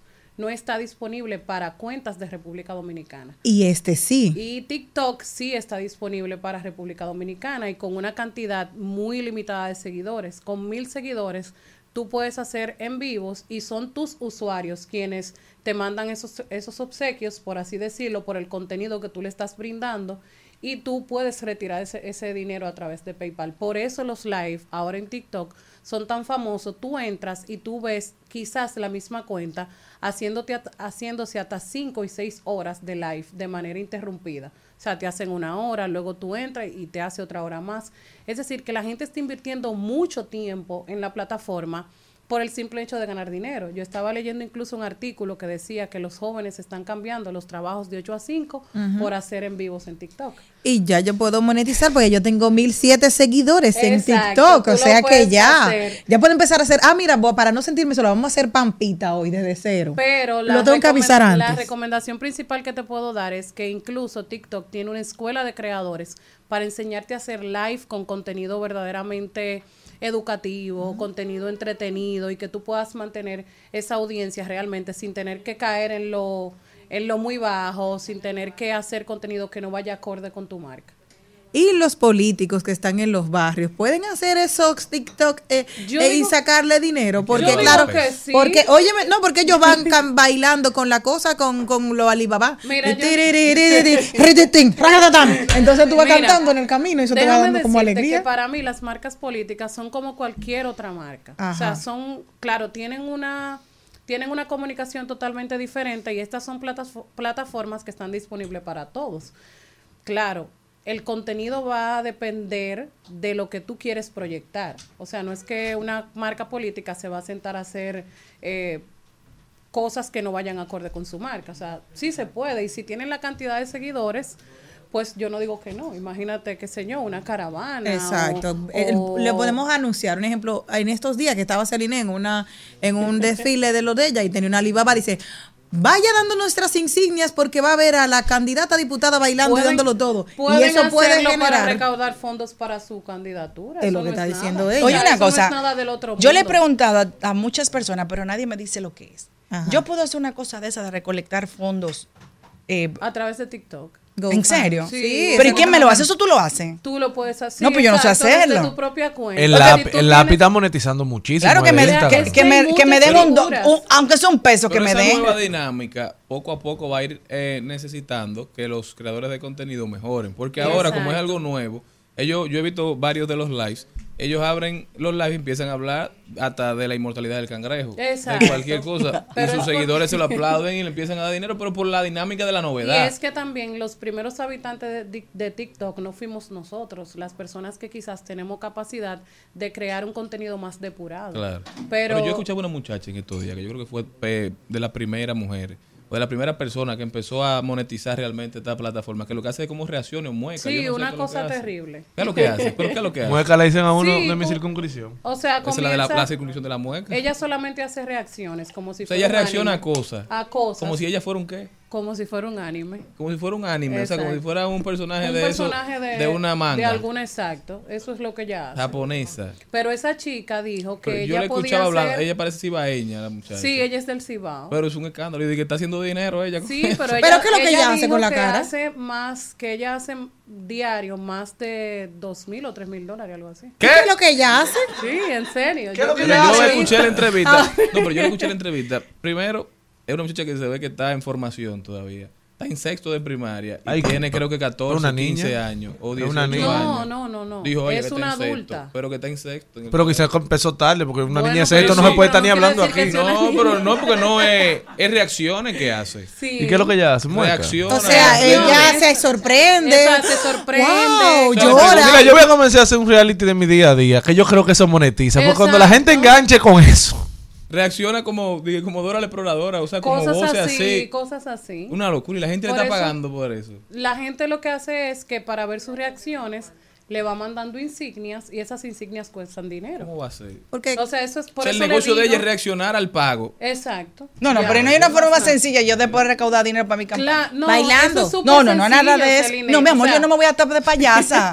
Yo lo que es decir, por favor, si usted quiere colaborar con Pi ¿Y quién Campaña, está en eso? hola, gente que me quiere. tú, Celine. Celine. Quiero que sea que quitaste un botón. Pero tú estás loco. ¿Y cómo aquí tú un botón así como No, con un no, no, no, bailando Yo ve, pero ven acá, yo veo a Sergio Carlos pidiendo dinero para su plataforma, yo veo a Carlos Rubio pidiendo Pero dinero no, para su plataforma. Ellos dan contenido de calidad y a las personas que se suscriben al Patreon Tú puedes hacer de, Celine, exclusivo. de tu programa Celine un Patreon. Ah, pues exacto. Sí, Con contenido exclusivo. y yo le voy a decir a la gente que ese dinero miembro, ¿cómo es para mi campaña. Mira, yo, yo soy miembro de un Patreon que es Vamos a hacerlo Gepiano. juntos y nos Gepiano. Eso está bien, tú y yo somos amigos. Claro. Eso me gusta. Gepiano siempre Podcast. piensan en cómo monetizar a través de la tecnología. Y Yo que no importa aunque estemos en partidos diferentes, siempre unidos. Siempre alianza. Siempre alianza. Eh. Poderes de los gemelos fantásticos, actívense. de un Patreon que se llama Gepiano Podcast. ah, pues tú tengo uno. Que uno paga 20 dólares al mes. Tú pagas 20 dólares. Sí, al Sí. mes. O sea, Me lo Gepiano es del- un podcast. Está disponible en YouTube y en Spotify amigo gratis. tuyo? Gratis. No, un, un- Entonces, si ese no es amigo tuyo, tú me darías aunque sea espérate, 10 dólares a mí. pero es que el podcast, que- Esta mujer tiene una gana de cuarto que no deja No, que necesito. No me se está puede hablar de bien. dinero. el podcast es súper interesante, tiene mucho contenido de valor, pero la comunidad eh, de, de Patreon se ha vuelto, to- se ha convertido en una experiencia. O sea, tenemos un grupo de WhatsApp donde el que no paga se va. Es- cuando se Tú deja- ves lo que yo te digo. un Una valor comunidad. agregado y tú lo pagas. Exacto. Hay contenido Ay, exclusivo. Cuando, cuando hablamos de contenido exclusivo, es que hay una entrevista con Celine, por ejemplo, y sale eh, pública. Ay. Pero hay una Hay parte de la entrevista que solo la pueden ver los miembros del Patreon. hay claro. entrevistas exclusivas solo para Patreon. Por ejemplo, Nacho Chávez, que es candidato a diputado por el PRM, el Distrito Nacional. Que fue ha- un boom en el primer ha debate. sido, ha sido el, la entrevista de piano con más view. Claro. Matando. Y- Imagínate y hay un Patreon de, de Nacho. viene, la de Don Productor. ¿Eh? No, no. una cosa, yo quiero una. Pero, yo quiero un pero patrón que mírame esto, cuando, cuando tú estás en ese La- grupo y dices, ven acá, ¿por qué Cristian no está en Oye. este mes aquí? ¿Y Cristian desapareció. hablando Cristian te sacan. No, porque tenemos discusiones arriba del programa. Cristian te sacan. Del grupo de WhatsApp. Dice, ¿qué fue? ¿Qué te me no pagó? Así, te Así. lo sacan. Si tú cancelas la suscripción, pierdes el Te beneficio sacan. de Bueno, esa, pero esa comunidad. Hace mensual, hace claro. En diciembre hace junte, mensual se, ¿Te se algo? junta, fuman tabaco, se juntan a fumar tabaco. Y te que- regalan el tabaco. No. Porque es un grupo de amigos al ¿Tú no final. fumas? No, yo no voy a eso. No Pero lo importante es, ¿y de Celine qué? y todo el oyente, es saber que hay diferentes formas de monetizar en diferentes plataformas. Por ejemplo, Cristian mencionó Patreon, esa es una plataforma totalmente diferente y aparte. En, en Instagram hay forma de monetizar para las personas que viven en Estados Unidos y en TikTok hay forma de monetizar para las personas que viven aquí. No importa el tipo de marca que seas, siempre y cuando crees un contenido valioso, un contenido que llame la atención. Las marcas políticas también se pueden unir a esta ola, hablar de sus propuestas, Yo voy a hablar de, de qué de, de, de ellos, de qué, de qué propuestas tienen, qué son. Es decir, que monetizar en TikTok es bastante fácil. Ahora mismo los habitantes de TikTok están haciendo contenido que quizás no conecte con esta generación, con nosotros, pero nosotros que estamos ahí podemos crear nuestros live y hacer contenido verdaderamente valioso y pues nos sirve para tener una entrada extra. Yo creo que yo me voy a poner a cantar Jesús está pasando por aquí. No, yo me voy Jenny. Jesús está. Y así, entonces así, claro. Entonces voy con la. Vaya poniéndome las insignias. Eso tiene Taqueta, taqueta. Y cuando pasa, y, un poco más así con como. su pandero. Así, yo claro. a Jenny en un live Sí. en vivo de eso y es la primera que le va a hacer ¿Quién tiene que haberte lastimado para tú comprar unas insignias? Bueno, ¿Qué te tiene esta que haber esta pasado? generación tiene formas extrañas de, de proceder en los medios digitales, pero se compra. Hay que aprovecharlo. Nadia Tolentino, ¿cómo puede la gente continuar esta conversación contigo? Como siempre pueden seguir mis redes sociales, Nadia Tolentino, tanto en Instagram como en Facebook, el podcast Estratégicamente Hablando y también a través de las redes sociales de Paragua Estudio Creativo. Gracias, Nadia. Nosotros ya volvemos. Contigo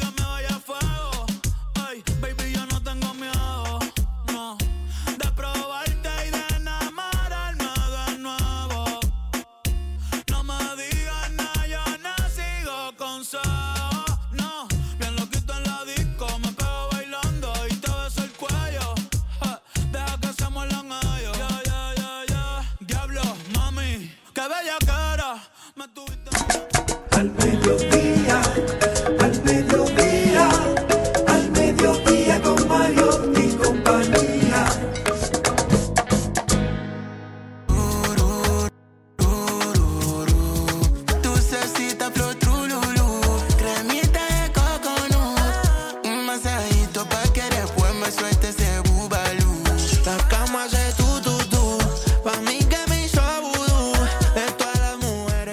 Al Mediodía, con Mariotti, con Mariotti y compañía, hablemos de tecnología. Vamos a hablar de un tema que en el segundo año de este programa se habló muchísimo, pero en este tercero se, Se ha les hablado muy olvidó, poco. ya que las predicciones de Don Darían Vargas se fueron al Y piso. el oráculo de, de, esa- de Mo- de Puerto ¿Pero y qué fue que él perdió mucho dinero? Que él no volvió a, no volvió a hablar de Bueno, eso. No, es que yo espero que la, la, la vuelta. la Mil vuelta. pesos por día, ¿no era? No, ese fue cuando comenzó a jugar números. No, no ha pegado uno. un abrazo para mi hermano Darían Vargas. A la gente, antes usted le contaba lo que era un NFT y Todavía. te miraban raro. Todavía. Pero después empezaron a mirar un poquito más normal, empezaron a entender lo que era un token no fungible. La gente hablaba de esas inversiones súper interesantes que iban a hacer, lo importante que era ser dueño de algo en el metaverso, en esta nueva etapa, cómo iban a redefinir el concepto de propiedad un NFT, el primer NFT, se llegó a vender en 2.9 millones de euros. Y era simplemente un token no fungible del primer tweet hecho por Jack Dorsey. Yo nunca he creído en nada de eso. Con la tecnología de blockchain encriptado. Ahora parece que la razón ha triunfado, señores. ¿Por qué? Porque esos NFT no valen nada, o casi nada. El mercado se ha desplomado completamente y está herido de muerte. Ese tweet de Jack Dorsey fue publicado el 29 de marzo de 2006 y fue el primer tweet de la plataforma. El token no fungible, como ya dijimos, se vendió en 2.9 millones de euros. Apenas un año después, el comprador intentó venderlo por 48 millones de dólares. Ustedes saben cuál es la mejor puja que él recibió. 280 dólares. Él pagó 2 millones, 2,9 millones de euros. Lo quería vender por 48 millones de dólares. Y lo más que le han ofrecido son 280 dólares. Pero, dos, ¿cuánto? 280 280. dólares. Los NFT han colapsado. Y la verdad que uno tiene que analizar estas nuevas tecnologías que van saliendo y no dejarse llevar por, por el hype, por todo ese sentimiento que se crea alrededor de las mismas. Quizás darle un poquito más de tiempo. Si usted tiene algún dinerito ahí extra que usted no necesariamente necesite, usted puede hacer un ejercicio de inversión porque analizar los riesgos, simplemente analizar los riesgos del mercado. Pero definitivamente los NFT han defraudado mucha, mucha gente. Gente que pagó millones de dólares por tokens no fungibles. Se lanzaron colecciones de arte. Osuna, recuerdo que lanzó una. Se vendió con muchísimo éxito. Estaba muy de moda una que se llamaba eh, la de los monitos, esa de los monos. Board Apes, creo que se llamaban. Eso era un evento, señores, y también tenían valor agregado. La realidad es que todo esto es ficción creada, porque si tú no tienes un algo que avale el valor de este NFT, más allá de que la gente lo compra, más allá de que tenga demanda, va a pasar esto que sucedió. Cuando ya no tenga demanda, entonces se, se desploma el valor y cualquiera puede coger la imagen, utilizarla y definitivamente mucha gente perdió dinero. Nosotros estábamos muy emocionados cuando esto salió, pero qué duro golpe nos ha dado.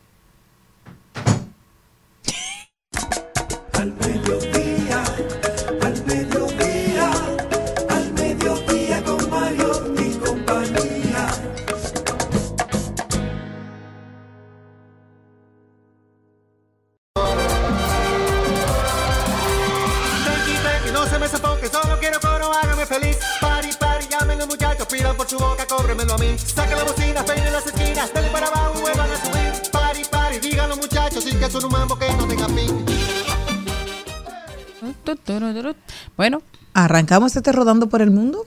Bueno, arranco yo, señores, porque hoy el Noodle de Google está celebrando 25 años de la fundación de este importante buscador. El buscador más usado de Internet en el mundo.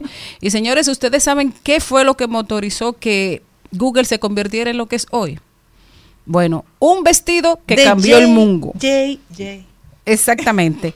Ese vestido que se puso Jennifer López en el 2000 en la en una de las eh, visiones de, de- de los Grammy hizo y provocó que la gente quisiera ver el vestido. ¿Qué pasaba? Que en ese momento los buscadores lo que te pasaban eran link y ellos se vieron tan compelidos por el público que empezaron a trabajar y lanzaron el Google Imágenes para entonces a partir de ahí encontrar eh, resultados de fotos. Hay que decir lo que fue ese vestido de nuestra querida Jennifer López, la que cambió el mundo. El vestido verde de Gianni Versace. Exacto. Donatella Page y Brin cambiaron el nombre a Google basado en el término matemático Google, que es el número 10 elevado a la potencia de 100. Salieron de la universidad con el software listo, pero faltaba el dinero. Cuando Google nació, los competidores siguieron una estrategia de portal, es decir, la integración de tantos servicios como fuera posible, como correo electrónico, noticias, un sitio web.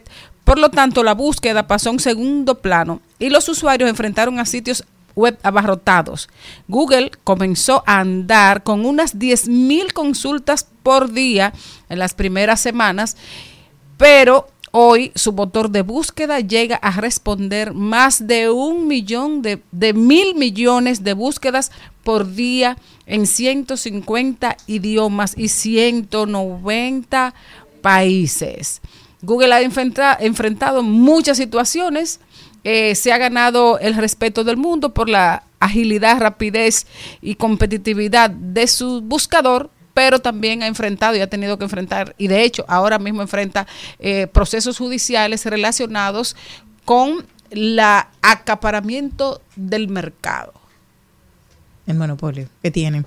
Te- me voy para Escocia, señores, y es que a mí siempre me gustaron los ocros. Ah, Shrek, claro. Entonces está, eh, Airbnb está alquilando, bueno, está realmente disponible por tiempo limitado, un Airbnb en, Es- en Escocia que recrea la casa de Fiona y de Shrek para que vayan. Los huéspedes tendrán la oportunidad de vivir como ogros durante dos noches muy especiales estrelladas. La única mala noticia es como en la saga, el baño se encuentra a 20 metros de la vivienda principal en una instalación independiente. Lo mejor de todo es que la estancia de dos noches en el pantano será completamente gratuita. Y los interesados podrán solicitar la reservación en esta exclusiva es- estancia por dos noches en el pantano por un con un máximo de tres personas. Dice, el registro se comenzará a abrir el 13 de octubre a las 7 de la noche, Airbnb Trek, pero los huéspedes se deberán hacer cargo de su viaje de ida y vuelta a Escocia. Yo vi las imágenes y de verdad que me ha encantado. Eh, la habitación, tiene la cocina, tiene incluso un pez globo que hace de, de la luz dentro de Trek. Si a usted le gusta la saga, podrá disfrutar muchísimo esto. Yo solamente me falta un escocés para ir a disfrutarlo allá con todo y ogro. Te voy a recomendar tres. Tres escoceses. Glen Fiddich, Glen Morangi y Glen Livet. ¿Cuál es tu tienda más cercana? Bueno, Dime, Serena, ¿para me voy para Madrid, donde un estudio ha revelado lo siguiente, que los niños prefieren los videos de entretenimiento, retos y memes de YouTube. El contenido preferido de los niños a nivel global son los videos de YouTube, de entretenimiento, retos y estilos de vida, además de los memes, alcanzando el 42% de las consultas en esta plataforma en este verano. Así lo refleja el estudio de la compañía de ciberseguridad Kaspersky, que ha analizado los datos anónimos proporcionados voluntariamente por los usuarios de esta plataforma. Las consultas de los más pequeños durante el verano del periodo de junio a agosto del 2023. Casi un 61% de los niños en su primer dispositivo están utilizando este tipo de contenido.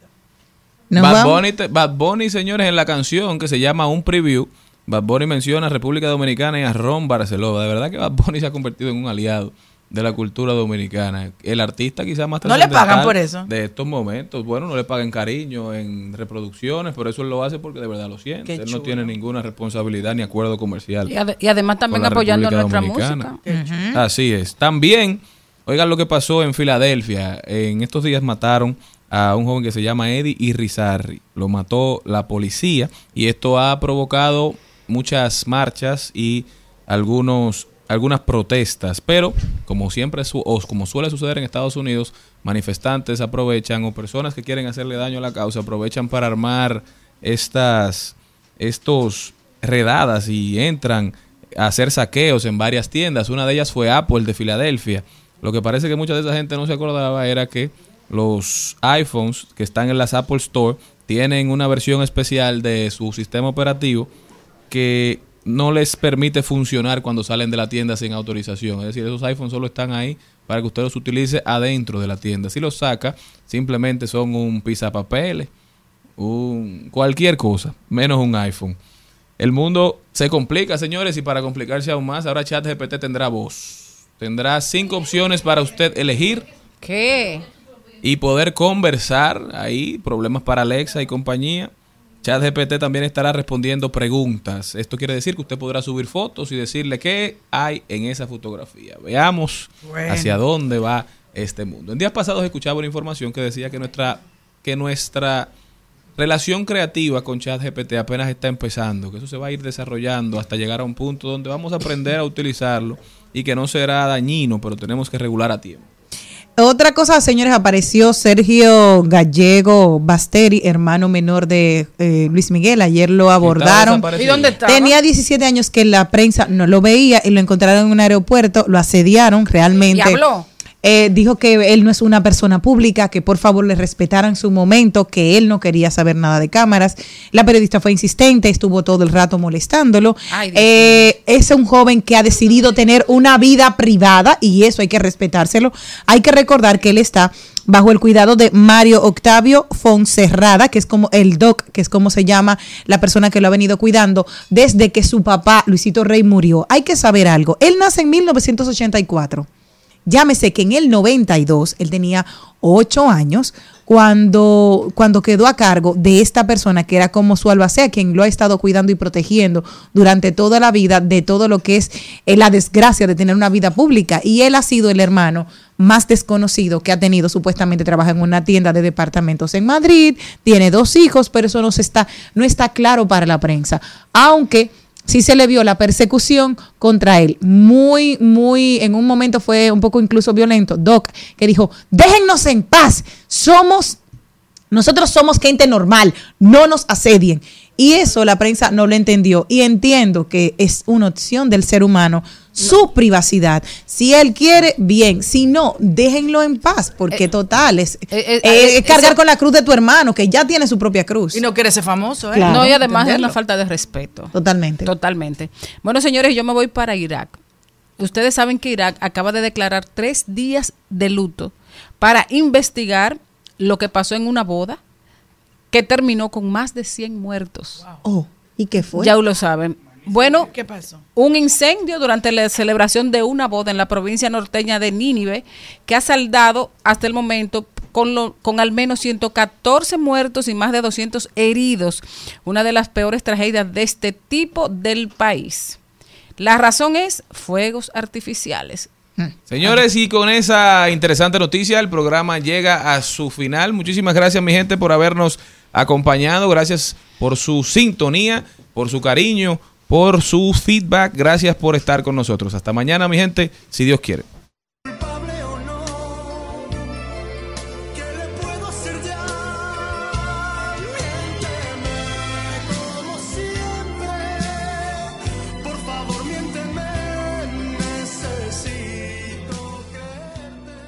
Hasta aquí, Mariotti y compañía. Hasta aquí, Mariotti y compañía.